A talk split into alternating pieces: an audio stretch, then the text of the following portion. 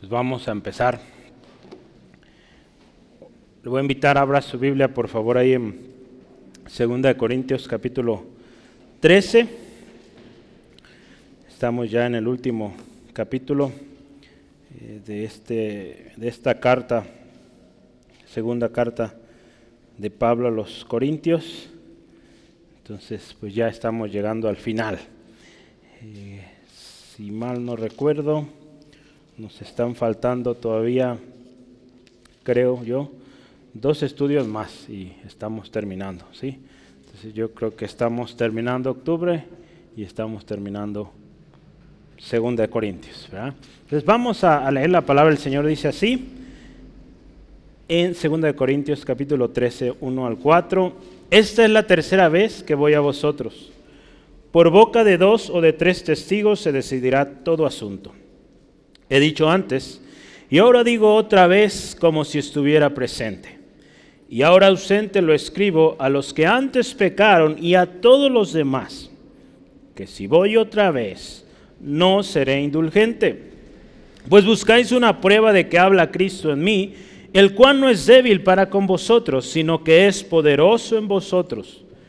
Porque aunque fue crucificado en debilidad, vive por el poder de Dios pues también nosotros somos débiles en Él, pero viviremos con Él por el poder de Dios para con vosotros. Padre, te damos gracias por esta tu palabra. Señor, honramos tu presencia. Señor, adoramos tu presencia. Y Señor, ahora que nos disponemos a escudriñar juntos tu palabra, pedimos, Señor, tu gracia, tu favor también sea en esto. Espíritu Santo, guía mis labios para hablar palabra correcta, palabra de Dios, no palabra mía. Señor, que todo lo que hoy, Señor, se emprende a través de esta enseñanza, sea para edificación, sea, Señor, con el único propósito de tu nombre glorificar.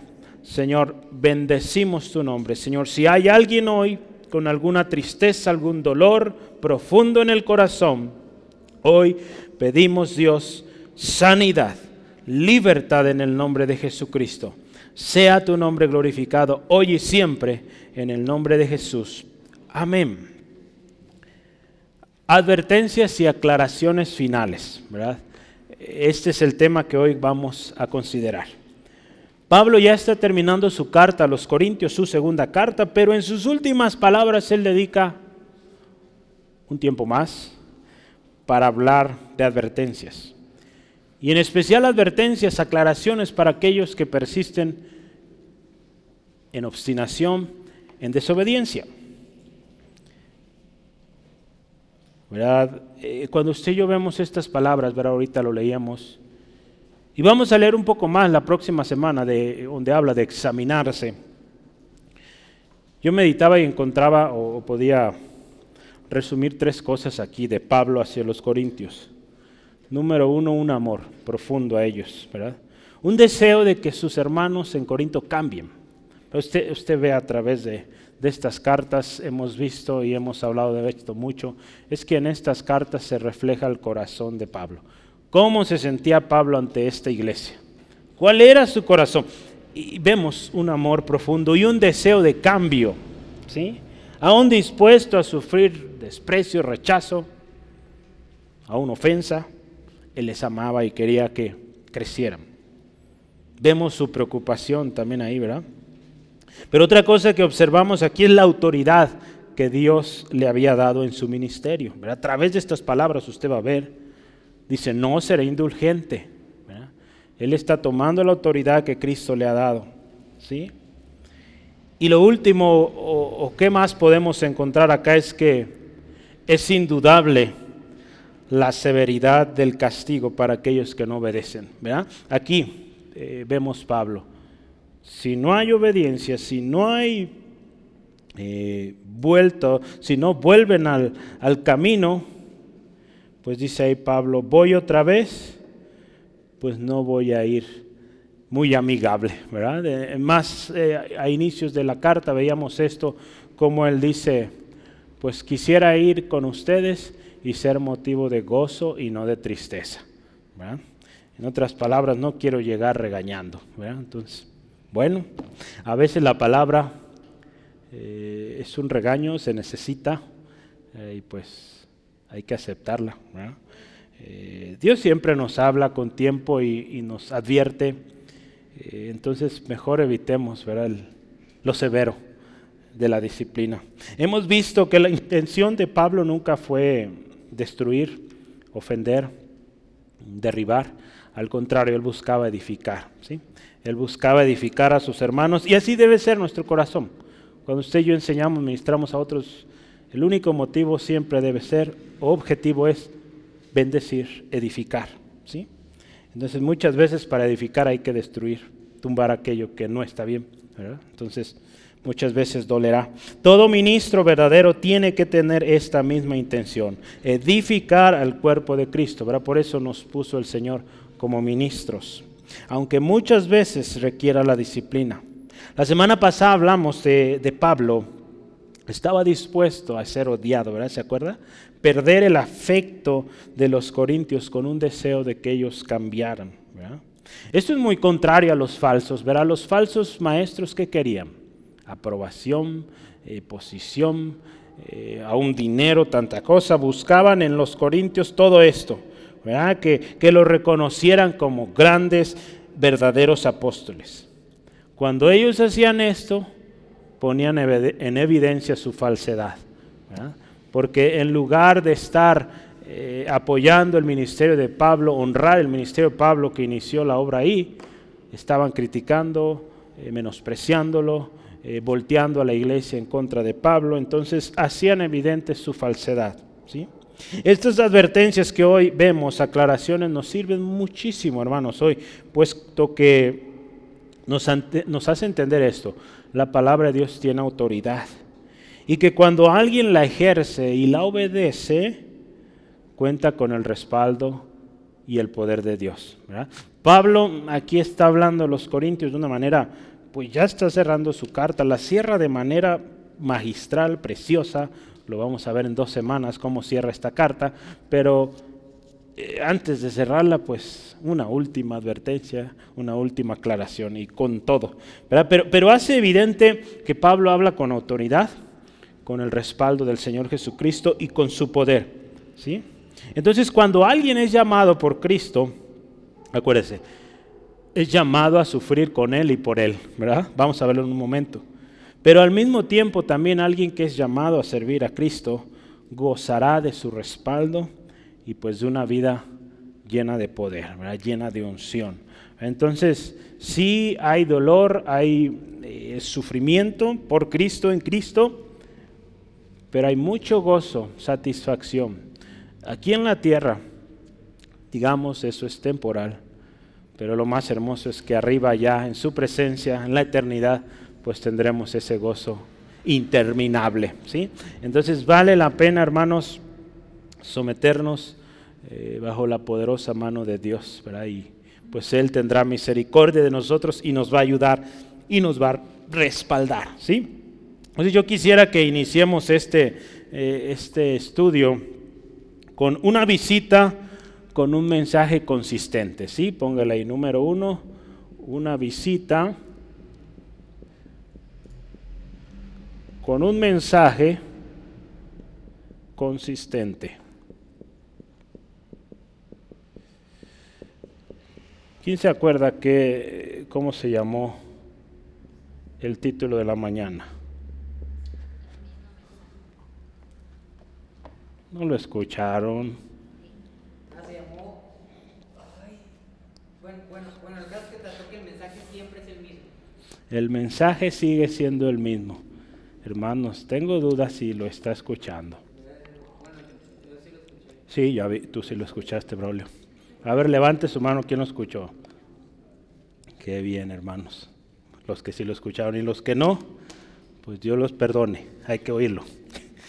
No se crea, todavía no se acaba el día. Escúchelo. Es bueno, es importante entender esto y va muy de la mano con esto porque el mensaje de Dios sigue siendo el mismo, no cambia. ¿sí? Y, Pablo en esta carta está hablando de una tercera visita. Y ahí en sus primeras palabras de este capítulo dice, el mensaje es el mismo, no hay cambio. ¿sí? Eh, eh, ¿Cómo empieza? ¿verdad? Dice, en esta tercera vez que voy a vosotros, o esta es la tercera vez, ¿se acuerda? Hablamos ahí la semana pasada en el versículo 14, Pablo anuncia también su tercera eh, visita. Y, añade un, o, inicia con esto. Por boca de dos o tres testigos se decidirá todo asunto. Si empieza así, ¿sí? Versículo 3, 1, eh, perdón, la segunda parte. Por boca de dos o tres testigos se decidirá todo asunto. Aquí hay una palabra. Tenemos mucho que no aprendíamos palabras griegas, entonces hoy vamos a aprender una nueva. ¿sí? Un segundo, la palabra es Martus. Ahorita la estoy anotando. Se pronuncia, aquí a un lado le voy a poner cómo se pronuncia. Hay un acento en la A, entonces es Martus. Y esto significa testigo en su definición como judicial, pero también tiene otro significado que muy probable usted lo puede inferir mártir, en su significado figurativo. ¿Sí? Entonces, martus, ahí habla de testigo, la palabra que se usó ahí. Entonces tiene estos usos, testigo, un mártir. Un mártir, pues al final de cuentas es un testigo fiel y fiel hasta la muerte. Entonces, eh, vamos a leer esto. Aquí Pablo está hablando un mensaje consistente y muy interesante e importante es esto, es que nuestro mensaje debe ser consistente con la palabra de Dios y no solo con el Nuevo Testamento, sino con el Antiguo Testamento, ¿sí? Entonces, Pablo habla de esto de dos o tres testigos, ¿verdad? Dice, por boca de dos o tres testigos se decidirá todo asunto. Yo quiero que vayamos a un par de pasajes ahí en Antiguo Testamento para que escuchemos y veamos que lo que Pablo está diciendo va en concordancia con lo que la palabra de Dios dice también desde el principio, en la ley misma. Números capítulo 35, versículo 30. Números 35, 30. La palabra del Señor dice así. Y dijo Moisés, no, ese no es. 35, 30. Ah, yo estoy en Éxodo, no. Es que si voy a números, yo creo que sí, sí lo encuentro, ¿verdad? Números 35, 30.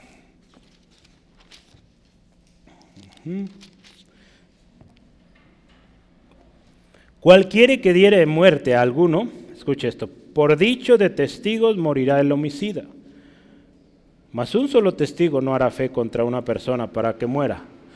Aquí en la ley desde el principio el testimonio de una sola persona no era válido, sobre todo en un tema de, homicidio. Se requería dos o tres. ¿sí? Vamos a ir a Deuteronomio 17. Deuteronomio 17, 6. Los asuntos que se trataban en el pueblo de Israel 17, 6, la palabra de Dios dice así. Por dicho de dos o de tres testigos morirá el que hubiere de morir. No morirá por el dicho de un solo testigo. Vuelve a decir, no por uno solo. ¿Sí? Deuteronomio 19:15. Véalo. No se tomará en cuenta a un solo testigo contra ninguno en cualquier delito ni en cualquier pecado. Vea esto. En relación con alguna ofensa cometida. Solo por el testimonio de dos o tres testigos se mantendrá la acusación. Vemos cómo Pablo está usando la misma palabra de Dios en aquellos tiempos, en aquellos tiempos pues no estaba ni Marcos, Mateo, ni Lucas, ninguno de esos libros estaban. No estaba el libro de Corintios, apenas lo estaba escribiendo él. Entonces lo que sí había era la ley. Y Pablo hace referencia a la ley en cuanto a un asunto importante.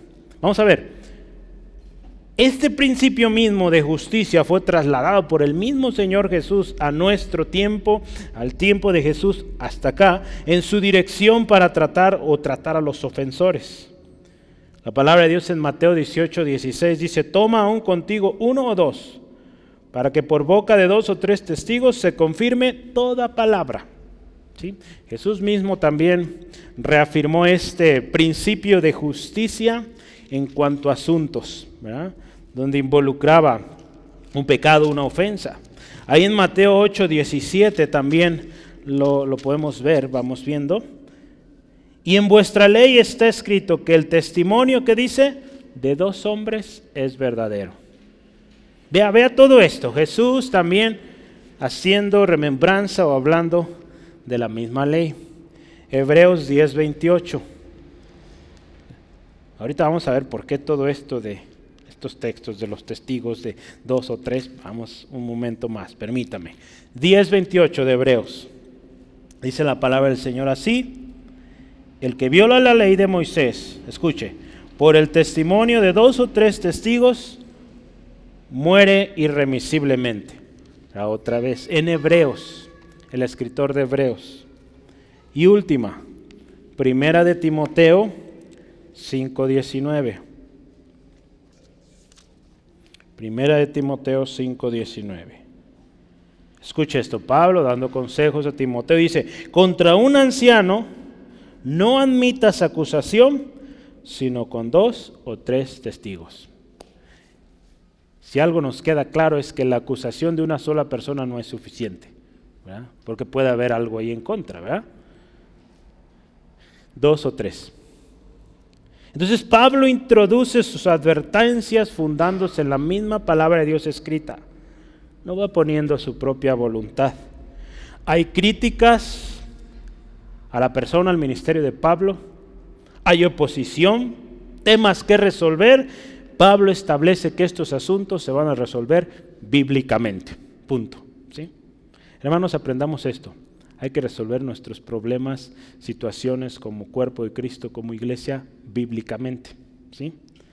Por eso yo, quien les ha tocado que platiquemos, ya sea consejería o cualquier tema, yo procuro siempre llevar esto, la palabra. Llevar notas con la palabra para no olvidarlo. ¿sí? Entonces vamos adelante. Pablo introduce su carta o esta serie de advertencias, en realidad es una, en, digamos, en resumen, pero esta aclaración con la palabra.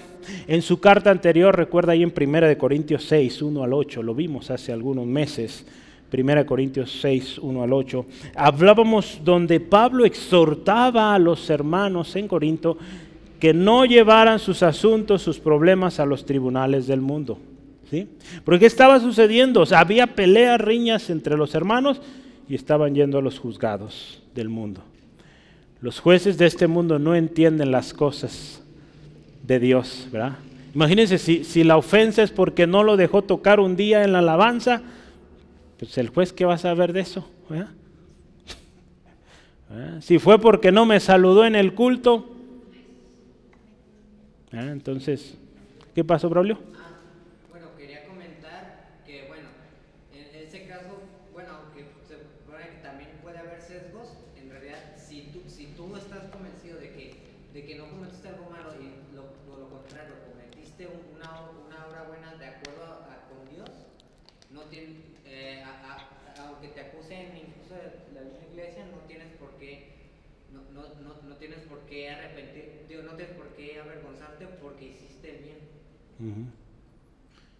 Bien. ¿Y cuál es su respaldo? La palabra. ¿Cuál? Búsqueme un texto. Te vas a llevar de tarea a buscarme un texto sobre eso que me acaba de decir. Segunda Timoteo 2.15. No, busque uno. Busque, es tu tarea, anótemela. Sí hay, sí hay pasajes sobre eso, mi Braulio. Sí es muy buena tu aportación, pero quiero que me ayude a respaldarlo con palabra de Dios. ¿Sí? A ver, anóteme ahí tu tarea. Nos lo vas a explicar la próxima semana, ¿sí? Gracias, Braulio, muy buen aporte. Vamos adelante. Es importante, hermanos, que usted y yo desarrollemos una mente bíblica, que determine toda decisión, toda acción, ¿sí? Proverbios 3, 5 al 6 nos habla, fíate de Jehová de todo tu corazón. No te apoyes en tu propia prudencia. Pon todos tus caminos en las manos del Señor. ¿Sí? Entonces, toda decisión, toda determinación que usted y yo hagamos, hermanos, seamos prudentes y busquemos al Señor, busquemos su dirección. Dice la palabra que lo reconozcamos en todos nuestros caminos y Él va a enderezar nuestros caminos o nuestras veredas. A veces eh, nuestra emoción, nuestra misma mente, como dice aquí Proverbio, nuestra propia prudencia, nos va a engañar, pero la palabra no. ¿Sí? ¿Sí, amén? ¿Dónde vamos a encontrar esa instrucción de Dios? Pues Braulio ahorita lo decíamos, en la palabra de Dios, ¿verdad? Salmo 119, 5, lámpara es a mis pies tu palabra y lumbrera mi camino. ¿Sí? Entonces, si algo, hermano, debemos usar en resolución de problemas, es la palabra. ¿sí? Entonces, Pablo inicia de una manera especial, bíblicamente. ¿sí? Entonces, Pablo continúa. ¿Cómo ve? ¿Vamos bien? ¿Sí? Entonces, versículo 2 dice, si voy, o lo que he dicho antes, ahora digo otra vez, como si estuviera presente. ¿Sí? ¿Sí, amén?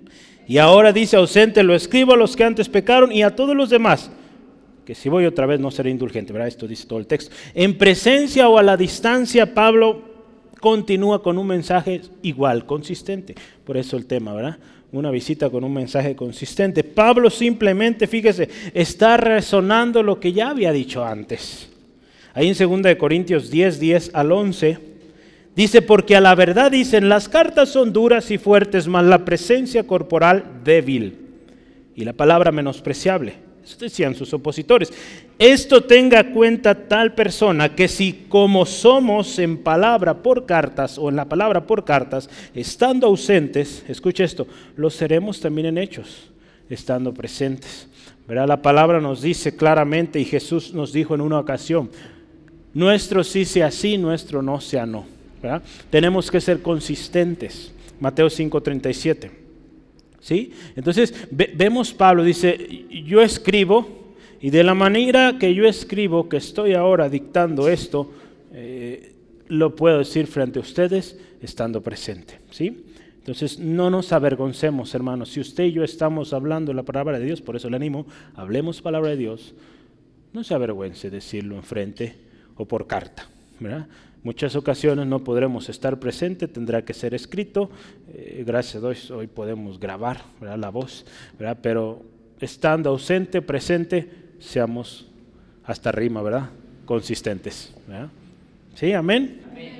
La, porque la palabra de Dios dice esto.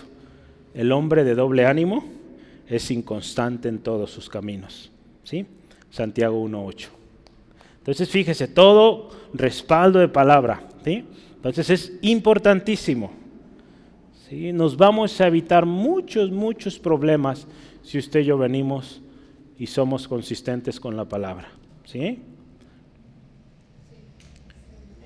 Y yo le animo, muchas veces nos pedirán opinión o, o resolver alguna situación. No va a estar mal que usted le diga, platiquemos en una semana, en dos semanas. ¿Sí? No está mal. Yo lo he hecho, porque muchas veces en ese momento no sabemos o no tenemos claro qué decir. Podemos ir a casa, orar al Señor, leer su palabra y Él es tan precioso, tan especial que nos la da. Y en el momento que usted lo necesita, ahí está. ¿sí? Entonces hoy Dios estos días nos está dando palabra consistente. Dios es consistente. Si da promesa, da respaldo, da palabra para que su promesa se cumpla. Pablo les dice, hermanos, eh, presente o ausente, el mensaje sigue el mismo y dice, a los que han pecado o a los demás que están siguiéndolos, dice aquí, no seré indulgente si siguen en lo mismo. veamos aquí, hay una, una porción que quiero leerle. Pablo había proferido suficiente tiempo. Y ahora estaba decidido a probar el efecto de la disciplina en aquellos a quienes sus argumentos y exhortaciones no, no lograron hacer obedientes de esto, así como en los otros pasajes de las epístolas de Pablo, dos cosas se manifiestan de manera precisa. Primero, el derecho de excomunión en la iglesia. cuando Pablo está hablando esto, dice, o este autor dice, hay dos cosas evidentes acá que hay algo y que debe y puede suceder en una iglesia cuando hay desobediente, eh, desobediencia eh, persistente, sin, eh, pues ahora sí, sin arrepentimiento. hay una cosa que se llama excomunión. ¿verdad? Lo que sucedió, ¿se acuerdan con aquella persona que estaba cometiendo pecado? ¿verdad? ¿Con quién? Con la esposa de su padre, ¿verdad? Entonces, hay esto, hermanos, ¿verdad? Les, les está advirtiendo. Si yo llego, imagínense esto, va a haber, o, o está esto, dependiendo del caso, tendrán o se dará lugar a la excomunión. Lo segundo que él pone ahí en, en claro es que, o deja manifiesto, es que él mismo, como individuo, él posee este derecho. Las iglesias apostólicas, o, o digamos las que empezaron, no la iglesia apostólica hoy que se llama así, ¿no? La, las iglesias que los apóstoles fundaron, en este caso Corinto es una de ellas que fundó el apóstol Pablo, eh, no eran comunidades democráticas independientes. ¿sí?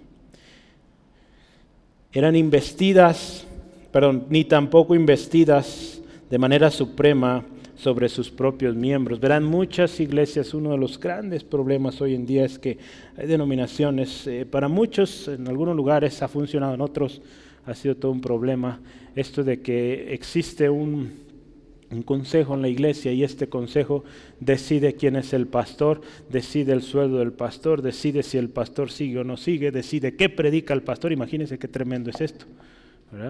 Entonces, en algunos lugares funciona, en otros pues no tanto, porque a veces este consejo pues ya está amañado y pues eh, daña mucho eh, pues a la iglesia y pues también al, pastor, ¿no? Entonces Pablo aquí está de alguna manera aclarando que en muchas ocasiones, yo lo he dicho, la democracia no será lo mejor. Tiene que haber una autoridad, porque de otra manera pues no funcionan las cosas. ¿verdad? Los mismos gobiernos a lo largo de la historia, tiene que haber un presidente, alguien que diga la última palabra y ya. ¿sí? Porque si deja al pueblo que decida, nunca se va a poner de acuerdo. Así es esto. Así somos, hermanos. El otro día les contaba, a alguien le contaba una historia. ¿Quiere que se la cuente? Sí. Había una ocasión un hombre, un cristiano, un hermano cristiano que naufragó. ¿Sí? Imagínense, no sé si iba en un avión o en un barco, pero se quedó solo en una isla desierta. Y bueno, llegó el tiempo, gloria a Dios, seguramente estuvo orando fervientemente y llegó su rescate. Y cuando llegan los rescatistas, lo están entrevistando y le dicen, oye, ¿por qué tienes tres casas? Imagínense, nomás él estaba, una sola persona vivía ahí, eh, solo él había quedado, náufrago, pero tenía construidas tres casas. Oye, ¿por qué construiste tres casas? Y le dice, bueno, mira, aquella que ves allá es mi casa. Ah, muy bien. Esta segunda que ves acá es mi iglesia, a donde voy al culto. Él hacía su culto y él iba a la iglesia. Oye, pero la tercera, ¿para qué la quieres? Ah, es que es la iglesia la que iba antes. ¿verdad? Entonces, fíjese qué tremendo, ¿verdad? Hasta él mismo se dividió. ¿verdad? Entonces, bueno, por naturaleza somos así. ¿verdad? No estamos de acuerdo y queremos hacer las cosas como queremos, o dice aquí ya no, me voy a otro lado. ¿verdad? Esta persona digo, no, es, es una historia, ¿eh? no, es, no creo que haya pasado eso. ¿verdad? Pero es nuestra naturaleza, dividir, estar en desacuerdo. ¿sí? Muy bien, vamos adelante. Pablo podía echar fuera de su comunión a quien él quisiera. Tenía la autoridad para hacerlo. ¿verdad? Guiado por el Espíritu Santo, claro está, ¿verdad? porque esto es algo importante, ¿verdad? no podemos hacer las cosas ligera. Esto, esto sí debe quedar muy claro. No es porque yo quiero, no. Es porque la palabra de Dios lo dice, Dios lo confirma y hay una serie de, de, instrucciones. Ya vimos, Pablo empieza boca de dos o tres testigos. ¿verdad? Cuando Jesús habla y enseña también cómo llevar a cabo la disciplina, hay un orden en las cosas, no es nomás por nomás. De hecho, fíjese, estaba revestido de un poder sobrenatural que lo permitía o le permitía esto. ¿Se acuerdan? En una ocasión dice que entregó a este hombre a Satanás para destrucción de la carne. ¿Sí se acuerda de eso? 1 Corintios 5:5. Entonces, fíjese, digo, es algo muy serio decir esto pero la situación lo meritaba, ya había recibido exhortación a esta persona, no había entendido, no había obedecido, persistía, tuvo que hacer esto. ¿sí? Entonces, eh, dice aquí, no seré indulgente. ¿Qué es indulgente? ¿verdad? Vamos empezando por esto. Indulgente en la Real Academia Española o en el diccionario de la Real Academia dice que es inclinado a perdonar o disimular los hierros o conceder gracia. ¿Sí? Ser indulgente es, en otras palabras, solapar, permitir algo que sabemos está mal y permitirlo. Eso es ser indulgente. Pablo dice, no, este mensaje es para que los que ya han sido advertidos y no han obedecido, al igual que también aquellos nuevos que están en pecado, y que representa un peligro para la iglesia, ¿verdad? No solo para ellos, sino para la iglesia misma, Pablo les dice, no voy a ser indulgente. ¿Sí? Entonces fíjese eh, lo serio de esto. Pablo se asegura y dice, hermanos, hay que ponernos serios en esto. Vamos a leer algo aquí. Dice, Pablo no titubeará a recurrir a una severa acción disciplinaria contra los infractores cuando llegue a Corinto por tercera vez. Como está a punto de hacerlo. Se podría decir, ¿dónde está el amor de Dios en Pablo? ¿Por qué no será indulgente? ¿Por qué no perdona? Pablo va en congruencia con la palabra de Dios. Ya empezó Pablo hablando y pone claro que yo lo que voy a decir a continuación va con principios de la palabra y va en consistencia. Este, esta manera de proceder va en consistencia, consistencia con la misma palabra de Dios. Porque Dios, hermanos, cuando algo no está bien en nosotros, Él nos advierte. Y, hay algo que yo, yo lo he mencionado, Dios nos da tiempo. Si hay en eh, Apocalipsis 2, 21 al 22, dice la palabra, y le he dado tiempo para que se arrepienta, pero no quiere arrepentirse de su fornicación. Aquí está hablando de esta mujer eh, fornicaria, Jezabel, ahí en Tiatira. He aquí dice, escuche, yo la arrojo en cama y en gran tribulación a los que con ella adulteran, si no se arrepienten de las obras de ella. Sí, entonces fíjese, lo tremendo y triste aquí es que hay una persona que empieza, pero siempre hay alguien que le sigue. Entonces no solo afecta a él, sino afecta a todos aquellos que lo siguen en su pecado. Entonces Pablo tenía claro esto y dice, no, hay que ser severos lo que se necesite para que la iglesia corrija. ¿Sí? Entonces, eh, hace casi 20 años eh, estaba yo escuchando una enseñanza hermano Rogelio ayer en la noche y él mencionaba esto, a veces hay temas difíciles eh, que hablar en la iglesia. En aquellos años él mencionaba que había, e, ese día habló del matrimonio, temas de divorcio y todo esto, estaba hablando de la historia de, de Basti y el rey Azuero, de esta separación que hubo ahí. Pero, y, habló mucho sobre el divorcio y todo esto, ¿no? Eh, y él decía que en ocasiones eh, él sentía en su corazón el Señor guiándolo a hablar de un tema y él de alguna manera pues decía, ay, es que hay una hermana que está pasando por esto y ay Señor, no lo dijo, pero pues él sabía, pues no estuvo bien aquello, debió haberlo hecho. Entonces aprendemos hermanos, a veces el mensaje puede ser duro, y pues hay que decirlo porque pues es palabra de Dios. Entonces, pues sí, a veces duele un momento, pero el fruto siempre será bueno, porque es palabra de Dios, que no vuelve vacía, aleluya. ¿Sí? Vamos adelante. Eh, Pablo continúa aquí en su carta, ya leímos el versículo 1 y versículo 2, vamos al versículo 3. Un segundo borrador. Dice ahí, para los que buscan pruebas, vamos a nombrar así este segundo tema, para los que buscan pruebas.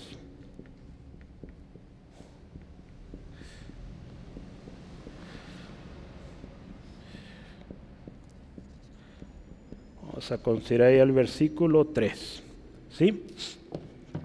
Pablo les dice, buscáis una prueba de que Cristo habla en mí, o que habla a través de mí.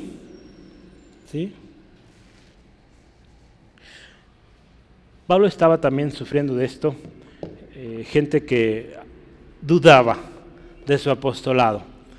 Entonces estaba dudando de que efectivamente era enviado del Señor Jesucristo. Voy a darle un comentario de un hombre llamado Olsohausen, que dije, Sí. Bueno, así lo leí. Also Hausen. Dice que en este contexto, o explica sobre esto, dice, puesto que querían poner a prueba al apóstol y ver si Cristo estaba en él, escuche esto, más les valía probarse a sí mismos primero y ver si Cristo estaba en ellos. Si Cristo estuviera en ellos, entonces reconocerían el poder de Dios en la debilidad de Pablo. Entonces, antes de que usted y yo digamos, este hombre es o no será de Dios, a ver, yo quisiera que muestre prueba. Primero aseguremos que Cristo está en nosotros, antes de querer probar a otros. Primero nosotros. El que cree esta firma, mire que no caiga, ¿verdad? Entonces, primero hay que ver nosotros. Entonces, e, este autor lo puso de una manera interesante. Antes de pedirle prueba a Pablo, pues ellos evidencien que Cristo está con ellos. Definitivamente no estaba, porque estaban dando fruto de la carne. ¿sí? Entonces, sencillo. Perdón. Lo que negaban los falsos maestros y sus seguidores era el apostolado de Pablo. Lo que exigían era prueba de que Cristo hablaba en él o que él era mensajero de Cristo.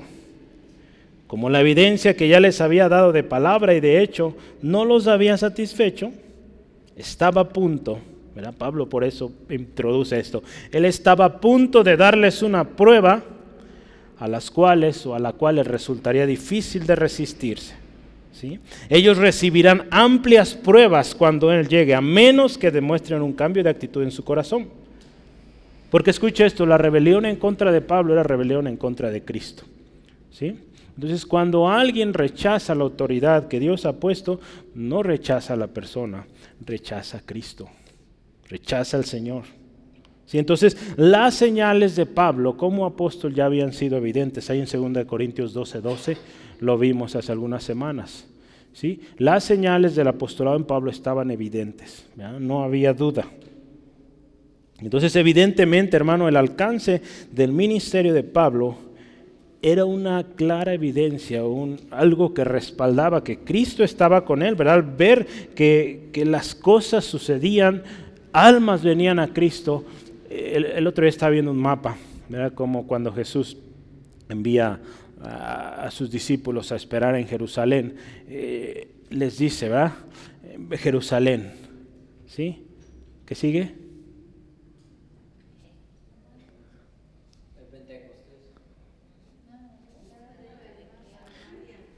Samaria.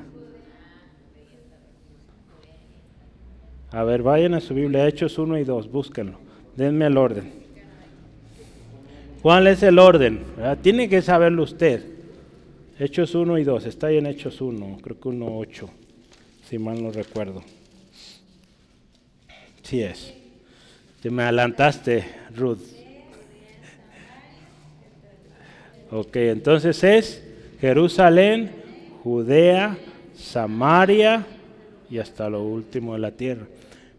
Pablo en su trabajo, si usted se fija, veía el mapa muy interesante cómo él fue extendiendo hasta lo último de la tierra, digamos en ese mundo antiguo en el que ellos eh, podían de alguna manera moverse.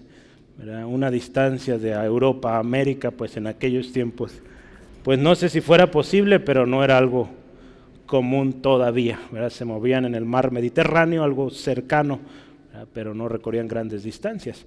Entonces Pablo estaba en esa, en esa encomienda, entonces había evidencia completa de que Cristo Jesús lo había llamado. Entonces, cuando a él se oponían, se estaban oponiendo, oponiendo perdón, contra o oponiendo a Cristo. En una ocasión pasó algo muy similar en el pueblo de Israel.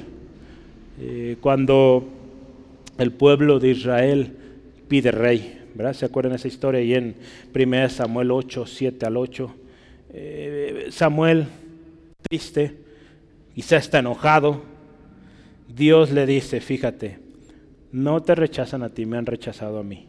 ¿Sí? Entonces, la rebeldía y la obstinación es un pecado grave delante de Dios, ¿verdad? Es un pecado, dice la palabra, es como la idolatría. Dice ahí porque, eh, le voy a leer este texto, 1 Samuel 15, 23, dice, porque como pecado de adivinación es la rebelión, la rebeldía. Y como ídolos e idolatría la obstinación. Fíjese, qué tremendo es esto, la rebeldía, la obstinación. Por cuanto tú desechaste la palabra de Jehová, Él también te ha desechado para que no seas rey. Eh, son palabras que Dios dio a, Saúl, porque hizo algo que no se le requería él hacer. ¿sí? No esperó. Entonces fíjese eh, a, qué grado es o cómo Dios ve esto, como adivinación, como idolatría. ¿sí? Entonces vea, qué, qué importante es esto, hermanos. Y Pablo le dice, hermanos, buscan prueba de que habla Cristo en mí, pues hay evidencia, ¿verdad? Hay evidencia, las señales de mi apostolado, y en este caso Pablo, se han dado. Usted ha escuchado el mensaje, usted vino a Cristo por el mensaje que se le dio, no por mi presencia, ¿verdad? En mi debilidad usted recibió palabra de Dios, usted aceptó a Cristo, su vida cambió, no fue Pablo, no fue Cefas, no fue otro, ¿verdad? fue Cristo Jesús. ¿sí? Entonces, Jesús ahí, o perdón, eh, Jesús en su mensaje también es poderoso. Verá, vamos ahí el versículo 3, eh, la siguiente palabra. Dice, el cual no es débil para con vosotros. ¿De quién está hablando? De Jesús. Cristo Jesús no es débil para con nosotros, al contrario, es poderoso en vosotros. El mensaje de Cristo es poderoso. ¿Sí?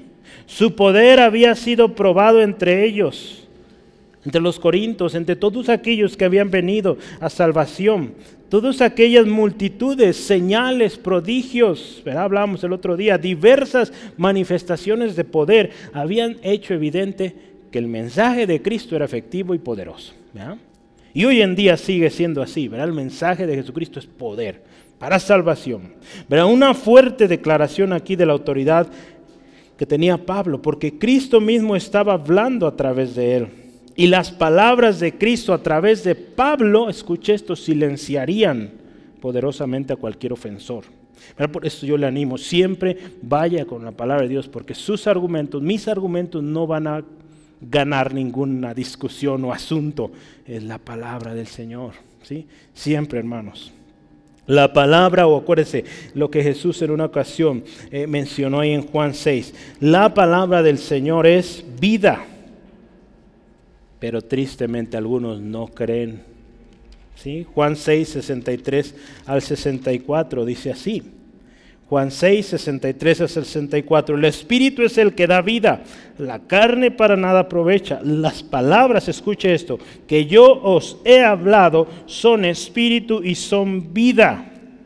Pero dice aquí, pero hay algunos de vosotros que no creen. ¿Sí? Entonces fíjese, la palabra del Señor es poderosa, es persistente, es consistente, siempre la misma, pero hay algunos que no creen. ¿sí? En una ocasión cuando Cristo Jesús eh, está ahí eh, entre una multitud, los escribas, los fariseos le dicen, eh, danos una señal. Piden señal a Jesús. ¿Y qué les dijo? Generación mala y adúltera que demanda señal. Pero señal dice, no les será dada sino la señal del profeta Jonás. Mateo 12:39. Cuando habla de esto está hablando de que la señal que sería evidente para ellos, prueba irrefutable, sería su resurrección. Sería la prueba evidente de su poder, de su grandeza, de la grandeza de su obra aquí en la tierra. ¿sí? De esa obra redentora, ¿verdad? Que, que usted y yo lo hemos dicho, la resurrección de Jesús ratifica, hermanos, que Cristo Jesús tiene la autoridad sobre la muerte, tiene la potencia, la completa autoridad para ejercer, justicia, verdad en su mensaje. ¿sí?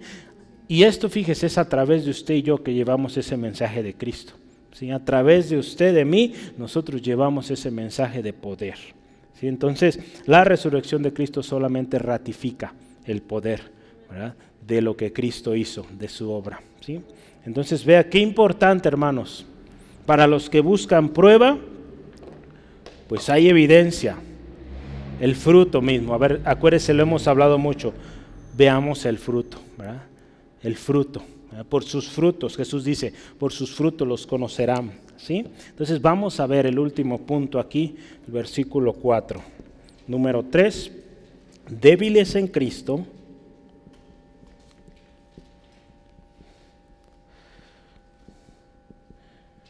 Poner una coma ahí.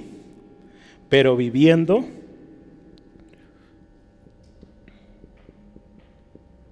por el poder de Dios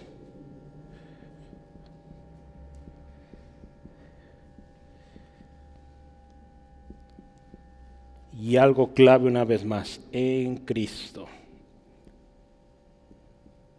Si algo usó mucho Pablo fue esta frase, en Cristo, ¿sí? En Cristo. No sé si ya lo ha contado, pero cuando lea las cartas de Pablo, aparte anote todas las veces que él dice esto, en Cristo, en Cristo, ¿sí? Es cierto que Jesús fue crucificado en debilidad, pero ahora vive por el poder de Dios. ¿Sí? De igual manera, hermano, nosotros participamos en su debilidad, pero por el mismo poder de Dios vivimos con Cristo. ¿Sí? Gloria a Dios. Aunque fue crucificado en debilidad, estoy leyendo la nueva traducción viviente, ahora vive por el poder de Dios.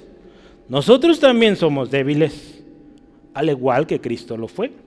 Pero cuando tratamos con ustedes, estaremos vivos con Él y tendremos el poder de Dios. ¿sí? Entonces, eh, tenga esto seguro, hermano, cuando usted está sirviendo al Señor, cuando usted está ministrando y va en Cristo, dando un mensaje en Cristo, usted va con poder.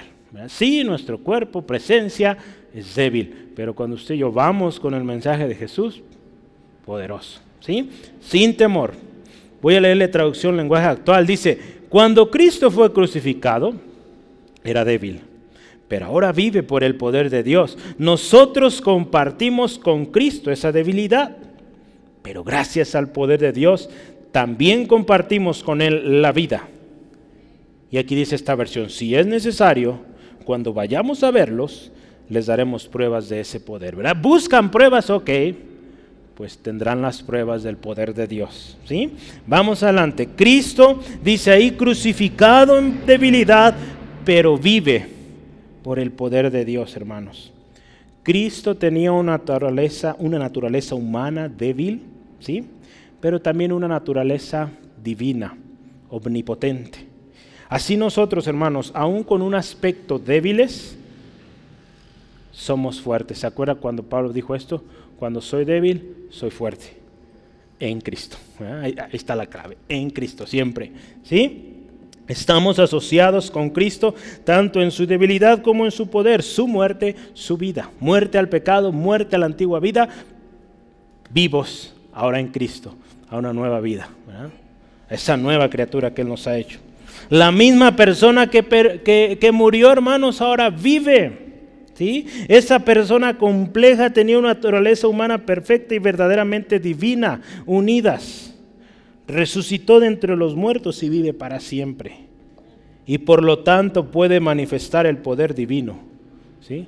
Y Pablo de este poder era del que hablaba, del poder de Cristo en él. ¿sí? Esta debilidad y vida de Cristo por el poder de Dios está claramente explicada por Pablo a los filipenses, cuando él habla de la humillación de Jesús. ¿Se acuerda ahí Filipenses 2? Vamos viendo, vamos bien de tiempo, vamos a leerlo. Filipenses 2, versículos 5 eh, al 11. Ahí eh, eh, Pablo está hablando de, esta debilidad a la que Jesús se sometió, cómo fue obediente y cómo Dios lo exaltó hasta lo sumo. ¿sí? Vamos a leer todo el texto porque está precioso y poderoso. 2, 5 al 11 de Filipenses. Dice la palabra, haya pues en vosotros este sentir que hubo también en Cristo Jesús, el cual siendo en forma de Dios, no estimó el ser igual a Dios como a cosa a qué aferrarse, sino que se despojó a sí mismo, tomando forma de siervo, ¿verdad? Y débil, hecho semejante a los hombres, y estando en la condición de hombre, se humilló a sí mismo, haciéndose obediente hasta la muerte y muerte de cruz.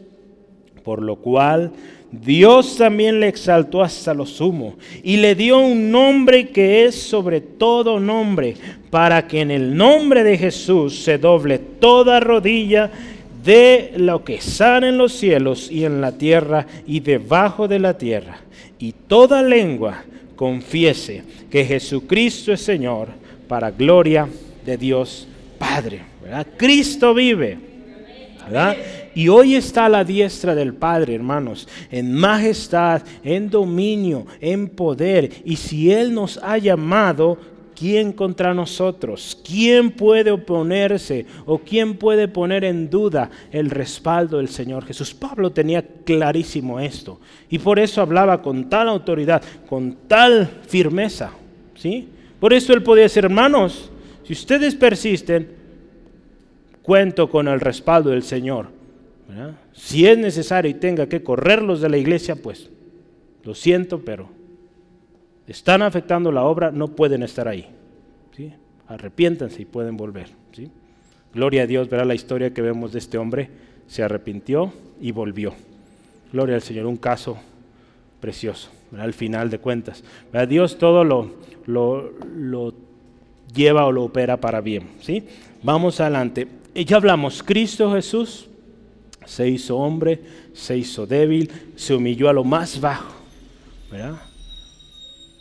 pero dice la palabra, vivió, resucitó en poder, en poder de Dios. Ahora nosotros, ¿verdad? porque la segunda parte, el versículo 4, habla de nosotros, ¿verdad? ve ahí, pues también nosotros somos débiles, clarito está, pero viviremos con Él por el poder de Dios para con vosotros. Somos débiles en Él, pero vamos a vivir en el poder de Dios en Cristo. ¿sí? Vamos, la vida que el apóstol poseía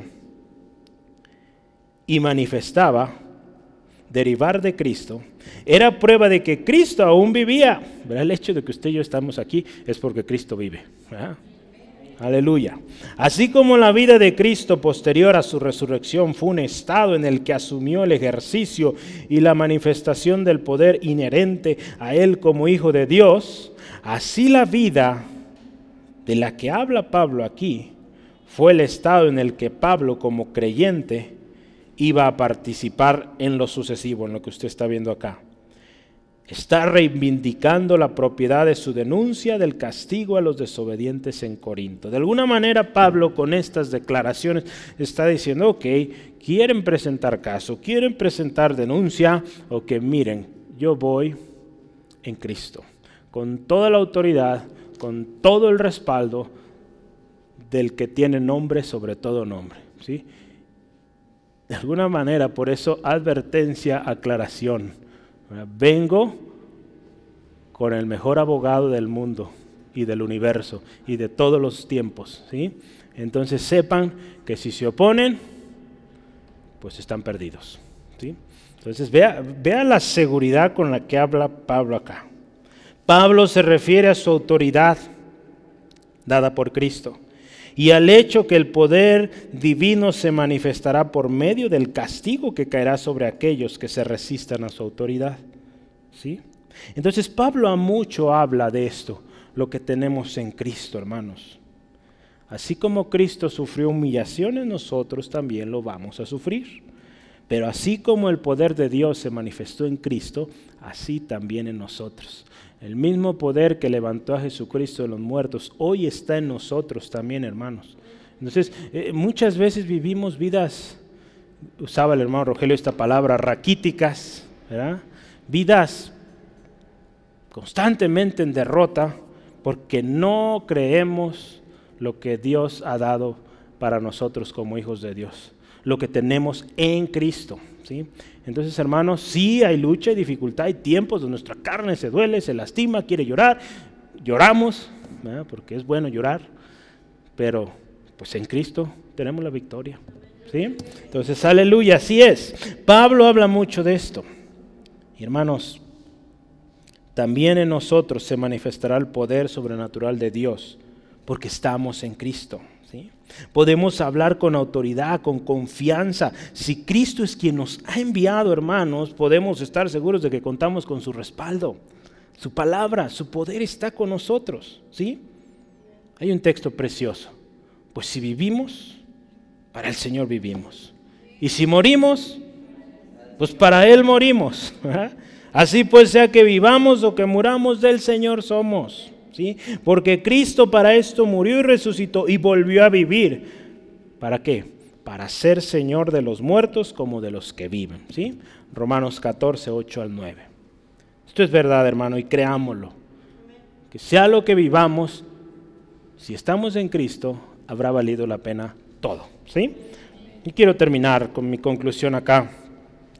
La palabra de Dios tiene que ser siempre nuestra regla, hermanos.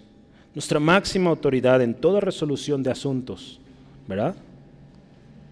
Entre, entre nosotros como individuos, como iglesia, como familia. ¿sí? Eh, yo lo he dicho y lo hemos enseñado así. Usted está disciplinando a sus hijos, use la palabra de Dios. Y créame que eso va a tener un peso tremendo. Se lo digo por experiencia. Yo, mi papá, pues me daba mi sermón del monte a veces y me leía palabra y yo dije, ya la hice, no me va a pegar. Pero sí me pegaba. Al final eran la, eh, sacaba el fajo y pues lo que tocaba. Pero gloria a Dios recuerdo esos pasajes que me bendijeron en ese momento. Sí, en el momento me dolió tremendo. Dije, ¿cómo usa la Biblia y luego me pega? Pero yo entendí, ¿verdad? Yo entendí el principio. Yo entendí el principio, ¿verdad? Y, hoy lo, enseñamos así. La necedad está atada al muchacho. Entonces solo la vara, hermanos. La vara va a quitar esa necedad. Y, y qué hermoso que esa vara vaya acompañado de lo más poderoso, la palabra del Señor. Sí, amén. Gloria a Dios. Vamos, nuestra palabra tiene que ser consistente, acuérdese.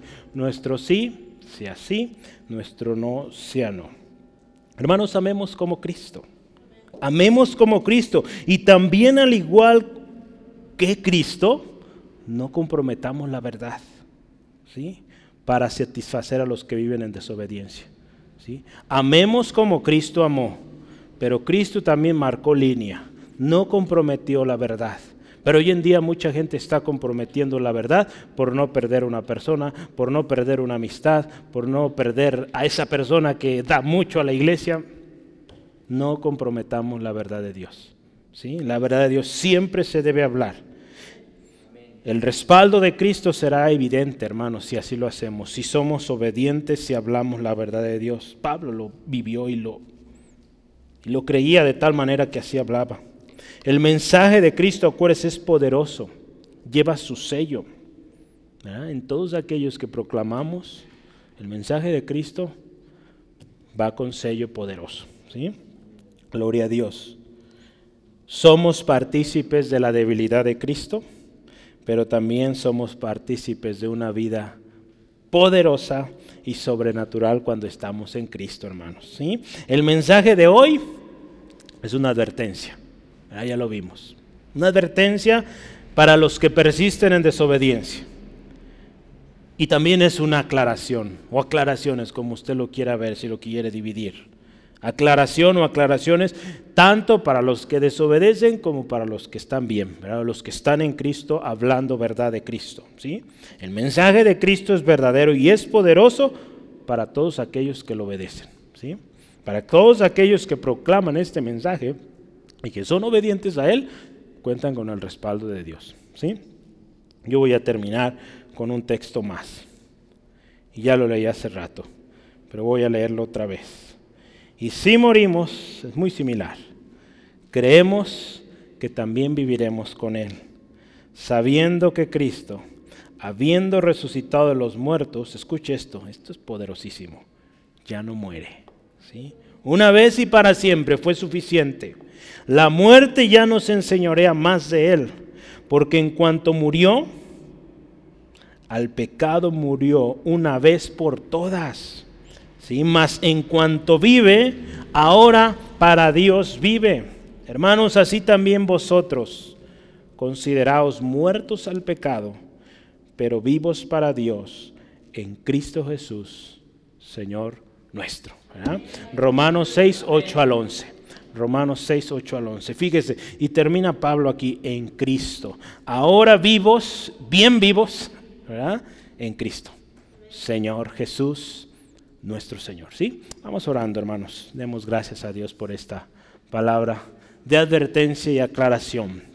Señor, honramos la gracia, el favor que hoy nos concedes. Qué bueno eres, Dios. Qué poderosa es tu palabra, Señor. Gracias por ella, Señor. Gracias, Dios, por estas advertencias, aclaraciones, Dios. Que, Señor, sin duda, Señor, hacen evidente, Dios, tu respaldo la seriedad, Dios, que tú también das a la palabra, el mensaje, el poder de ese mensaje de Jesucristo en nosotros y a través de nosotros. Señor, ayúdanos, Señor, a vivir este mensaje, creerlo, proclamarlo, Señor. Gracias, Dios, porque en tu gracia infinita nos llamaste a proclamar este mensaje de aquel que nos sacó de tinieblas a luz admirable. Ese mensaje es el que proclamamos, un mensaje que no habremos de comprometer. Señor, en esta tarde también, si hemos sido desobedientes, que lo hemos sido, hoy reconocemos ello, Señor, perdónanos. Perdónanos y ayúdanos, Señor, a obedecer estar atentos al mensaje, a la palabra, Señor, porque sin duda el día viene y para todos está establecido. El día en que nuestros días terminen, Señor, ese día, Señor, anhelamos ir contigo, gloriosos, con cántico, con júbilo, para recibirte. No queremos ir condenados, queriendo regresar para arreglar las cosas queriendo eh, poner excusas de mil maneras, porque será muy tarde. Señor, perdónanos y ayúdanos hoy a estar a cuenta, Señor.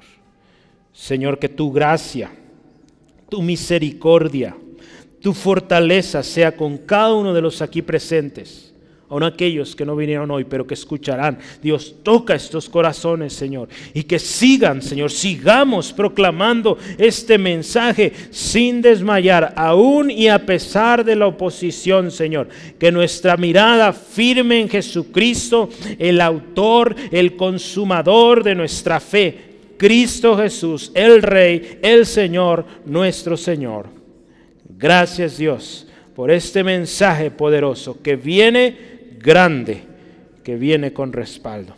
Señor, te ruego, bendice a mis hermanos en su retorno a casa, protégeles, líbrales, Padre eterno, de todo percance y que tu gracia, tu misericordia con ellos y que mañana estemos aquí para orar, caminar, Dios, por estas calles, proclamando, Señor, que tú eres el Rey, tú eres el Señor de esta ciudad. En el nombre de Cristo Jesús. Amén. Aleluya, gloria a Dios. Dios les bendiga. Nos vemos mañana, pasado y el domingo. ¿sí?